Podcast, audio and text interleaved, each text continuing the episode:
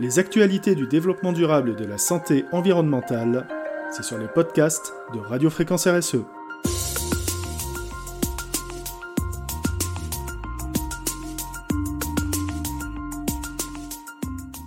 Le maire garant des déperditions thermiques. Un décret vient rendre obligatoire la fermeture des locaux tertiaires chauffés ou refroidis donnant sur l'extérieur. Afin d'éviter une lourde déperdition thermique, il incombe au maire de veiller au respect de cette obligation pour les établissements publics et privés.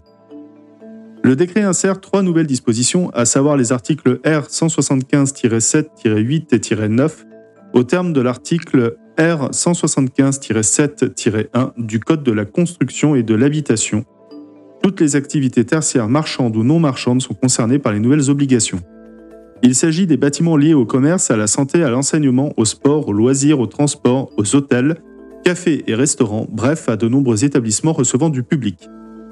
L'article R175-7-I précise qu'afin de limiter les déperditions thermiques, chaque bâtiment chauffé ou refroidi à l'aide d'un ou de plusieurs systèmes de chauffage ou de climatisation au sens de l'article R175-1 ne pourra plus le faire s'il donne sur des espaces extérieurs ou sur une partie de bâtiments non chauffés.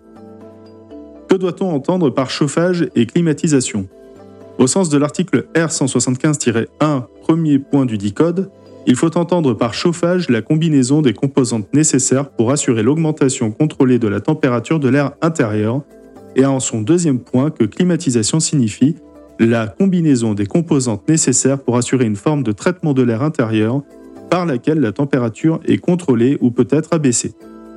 Dès lors, les bâtiments tertiaires qui donnent sur l'extérieur ou si une de leurs parties est non chauffée, alors ils ne peuvent pas chauffer ou refroidir leurs locaux, et cela même quand il y a des usagers au sein des établissements. Injurés, les établissements de santé publics et privés sont soumis à ces obligations. Ils pourront toutefois se décharger des règles imposées par ce texte dans certains cas.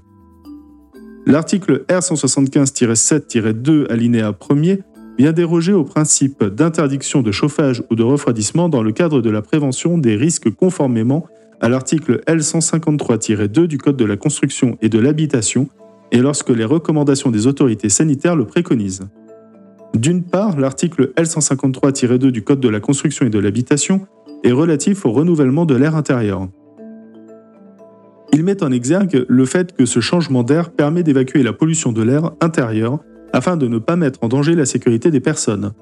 La finalité étant d'éviter au maximum les condensations. Le texte précise d'ailleurs qu'il est possible que certaines de ces condensations soient passagères. Outre cette exception, les recommandations des autorités sanitaires permettent aussi de s'exonérer de cette obligation. D'autre part, les recommandations des autorités sanitaires permettent aux bâtiments tertiaires de se libérer de cette obligation. Il peut s'agir par exemple des recommandations de l'ADEME, de l'HAS et ainsi de suite. L'article R175-8 dispose qu'il revient au maire de contrôler le respect de ces nouvelles obligations il peut constater que les établissements tertiaires ne respectent pas cette obligation. Dans ce cas, ces derniers ont trois semaines pour être conformes. Le maire peut donner une amende allant jusqu'à 750 euros. Une telle amende peut être pénalisante pour les petites structures mais s'avère être légère pour les grandes. Ainsi, le maire peut aller jusqu'à prononcer la fermeture de l'établissement. Ce texte n'est pas surprenant à l'aune de l'actualité politique et énergétique. Il faut espérer que le maire osera faire respecter ses obligations dans le secteur privé.